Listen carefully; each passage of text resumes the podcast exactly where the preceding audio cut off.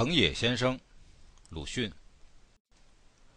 东京也无非是这样，上野的樱花烂漫的时节望去，却也像绯红的青云；但花下也缺不了成群结队的倾国留学生的速成班，头顶上盘着大辫子，顶的学生之帽的顶上高高耸起，形成一座富士山；也有结散辫子，盘得平的，除下帽来油光可见。宛如小姑娘的发髻一般，还要将脖子扭几扭，实在标致极了。中国留学生会馆的门房里有几本书买，有时还值得去一转。躺在上午，里面的几间洋房里倒也还可以坐坐的，但到傍晚，有一间的地板便常不免要咚咚咚的响得震天，兼以满房烟尘抖乱。问问精通时事的人，答道：“那是在学跳舞。”到别的地方去看看如何呢？我就往仙台的医学专门学校去。从东京出发，不久便到一处驿站，写到日暮里。不知怎的，我到现在还记得这名目，其次却只记得水户了。这是明的移民朱顺水先生客死的地方。仙台是一个市镇，并不大，冬天冷得厉害，还没有中国的学生。大概是物以稀为贵吧。北京的白菜运往浙江，便用红头绳系住菜根，倒挂在水果店头，尊为椒菜。福建野生着的芦荟，一到北京就请进温室，且美其名曰龙舌兰。我到仙台也颇受了这样的优待，不但学校不收学费，几个职员还为我的食宿操心。我先是住在监狱旁边的一个客店里的，初冬已经颇冷，蚊子却还多。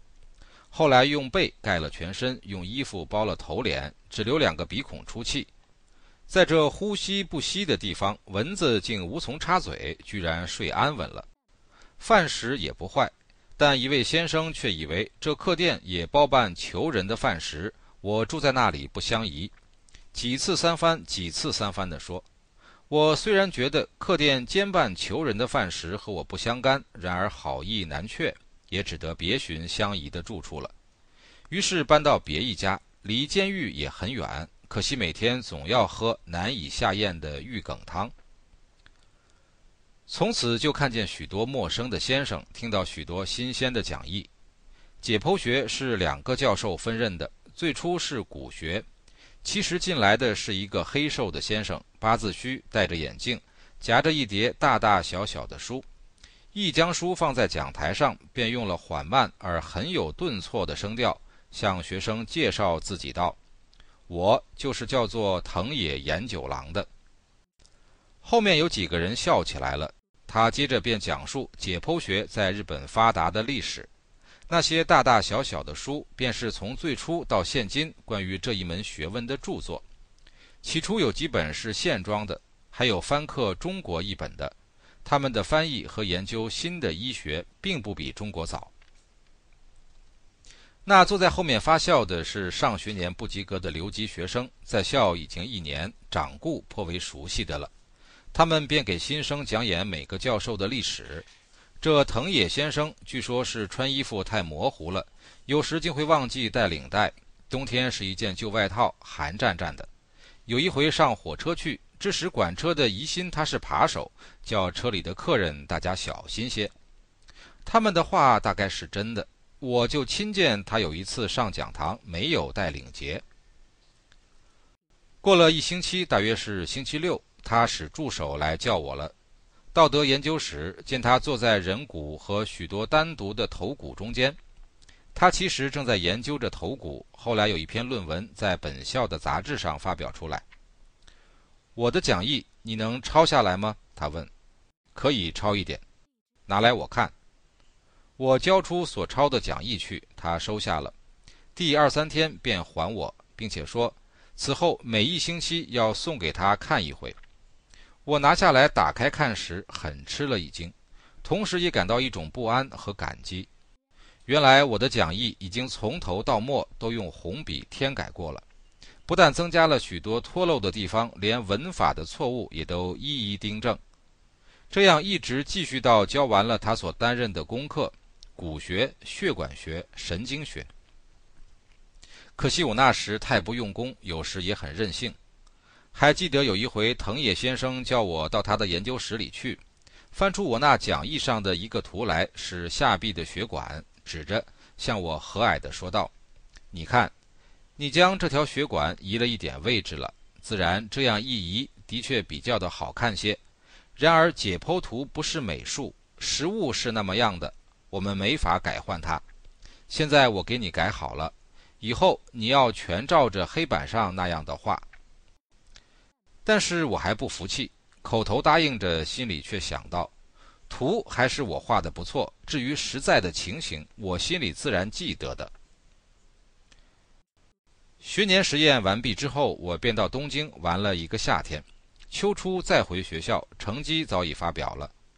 同学一百余人之中，我在中间，不过是没有落地。这回藤野先生所担任的功课是解剖实习和局部解剖学。解剖实习了大概一个星期，他又叫我去，很高兴的，仍用了极有抑扬的声调对我说道：“我因为听说中国人是很敬重鬼的，所以很担心，怕你不肯解剖尸体。现在总算放心了，没有这回事。但他也偶有使我很为难的时候。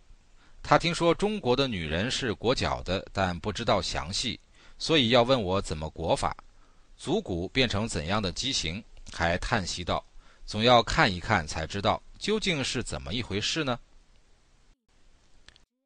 有一天，本级的学生会干事到我局里来了，要借我的讲义看。我捡出来交给他们，却只翻检了一通，并没有带走。但他们一走，邮差就送到一封很厚的信。拆开看时，第一句是：“你改悔吧。”这是新约上的句子吧？但经托尔斯泰新近引用过的，其实正值日俄战争，托老先生便写了一封给俄国和日本的皇帝的信，开首便是这一句。日本报纸上很斥责他的不逊，爱国青年也愤然，然而暗地里却早受了他的影响了。其次的话，大略是说，上年解剖学实验的题目是藤野先生讲义上做了记号，我预先知道的，所以能有这样的成绩。末尾是匿名。我这才回忆到前几天的一件事，因为要开同级会，干事便在黑板上写广告，末一句是“请全数到会，勿漏为要”，而且在“漏”字旁边加了一个圈。我当时虽然觉得圈的可笑，但是毫不介意。这回才悟出那字也在讥刺我了，有眼我得了教员漏泄出来的题目。我便将这事告知了藤野先生，有几个和我熟识的同学也很不平，一同去诘责干事托辞检查的无理，并且要求他们将检查的结果发表出来。终于这流言消灭了，干事却又竭力运动要收回那一封匿名信去。即末是，我便将这托尔斯泰式的信退还了他们。中国是弱国，所以中国人当然是低能儿。分数在六十分以上，便不是自己的能力了，也无怪他们疑惑。但我接着便有参观枪毙中国人的命运了。第二年天教霉菌学，细菌的形状是全用电影来显示的。一段落已完，而还没有到下课的时候，便影几篇时事的片子，自然都是日本战胜俄国的情形，但偏有中国人夹在里面，给俄国人做侦探。被日本军捕获，要枪毙了。围着看的也是一群中国人，在讲堂里的还有一个我。万岁！他们都拍掌欢呼起来。这种欢呼是每看一篇都有的，但在我这一生却特别听得刺耳。此后回到中国来，我看见那些闲看枪毙犯人的人们，他们也何尝不酒醉似的喝彩？呜呼，无法可想。但在那时那地，我的意见却变化了。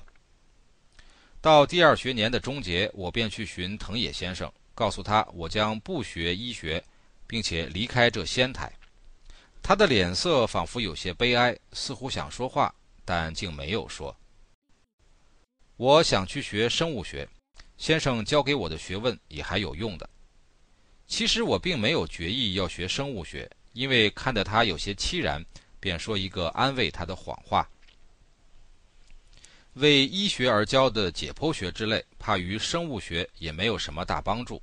他叹息说：“将走的前几天，他叫我到他家里去，交给我一张照相，后面写着两个字‘到惜别’，还说希望将我的也送他。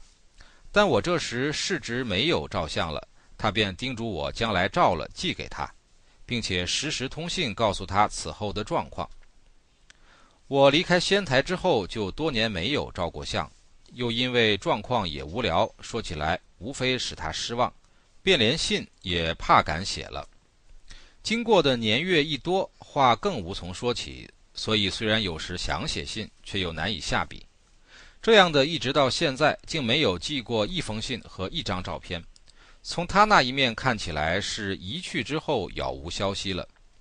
但不知怎的，我总还时时记起他。在我所认为我师的之中，他是最使我感激、给我鼓励的一个。有时我常常想，他的对于我的热心的希望、不倦的教诲，小而言之是为中国，就是希望中国有新的医学；大而言之是为学术，就是希望新的医学传到中国去。他的性格在我的眼里和心里是伟大的。虽然他的姓名并不为许多人所知道，他所改正的讲义，我曾经钉成三厚本收藏着的，将作为永久的纪念。不幸七年前迁居的时候，中途毁坏了一口书箱，失去半箱书，恰巧这讲义也遗失在内了。责成运送局去找寻，既无回信，只有他的照相，至今还挂在我北京寓居的东墙上书桌对面。每当夜间疲倦，正想偷懒时，仰面在灯光中瞥见他黑瘦的面貌，似乎正要说出抑扬顿挫的话来，便使我忽有良心发现，而且增加勇气了。于是点上一支烟，再继续写些为正人君子之流所深恶痛疾的文字。十月十二日。